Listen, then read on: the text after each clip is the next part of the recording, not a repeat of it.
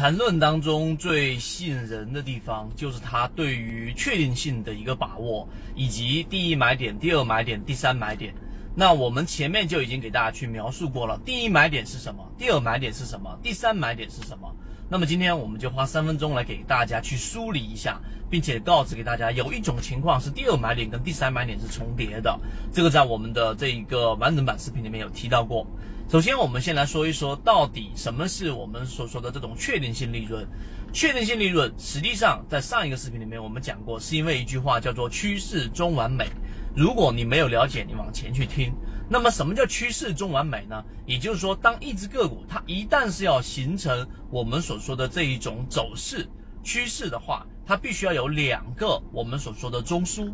那么，一个中枢它必须要有三段来构成。所以，当第二买点一旦发出的时候，当它出现第一笔上去之后，突破中枢第一次回踩不破我们所说的中枢的时候，那么必然它会有第三笔反弹。这个第三笔反弹，无论它是走盘整还是走我们所的形成的一个新的一个上涨的一个走势，它都必然有第三段。这个就是我们说的走势必完美。那么，这个是我们所说的第一个部分。第二个部分，第一、第二、第三买点。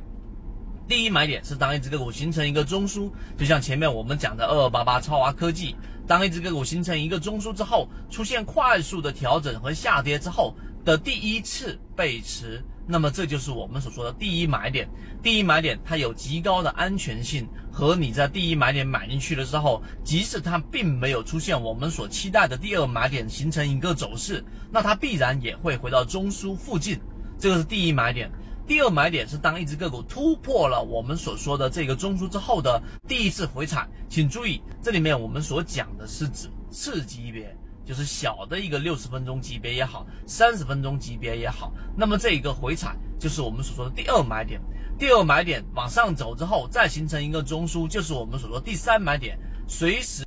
我一直说一句话：一起终身进化。市场在变，人性也在变。学习是永无止境的，入圈系统学习 MACD 七幺二，都可能结束的一个位置，这个位置就要避开我们前面的等候时间，让我们的交易更加的高效化。那刚才我们说的第二买点跟第三买点在什么时候进行重叠呢？在今天的第九节里面，我们就提到了第二节跟第三节的这个买点啊，第二跟第三买点重叠的时候，就是当个股一旦突破了中枢之后，它并没有形成回踩，没有形成回踩之后的一个盘整往上走，这个就是我们所说的第二买点跟第三买点的一个重叠了。第一买点跟第三买点是不可能重叠的，里面的推导啊相对复杂一些，那这里面我就不去接不去讲了。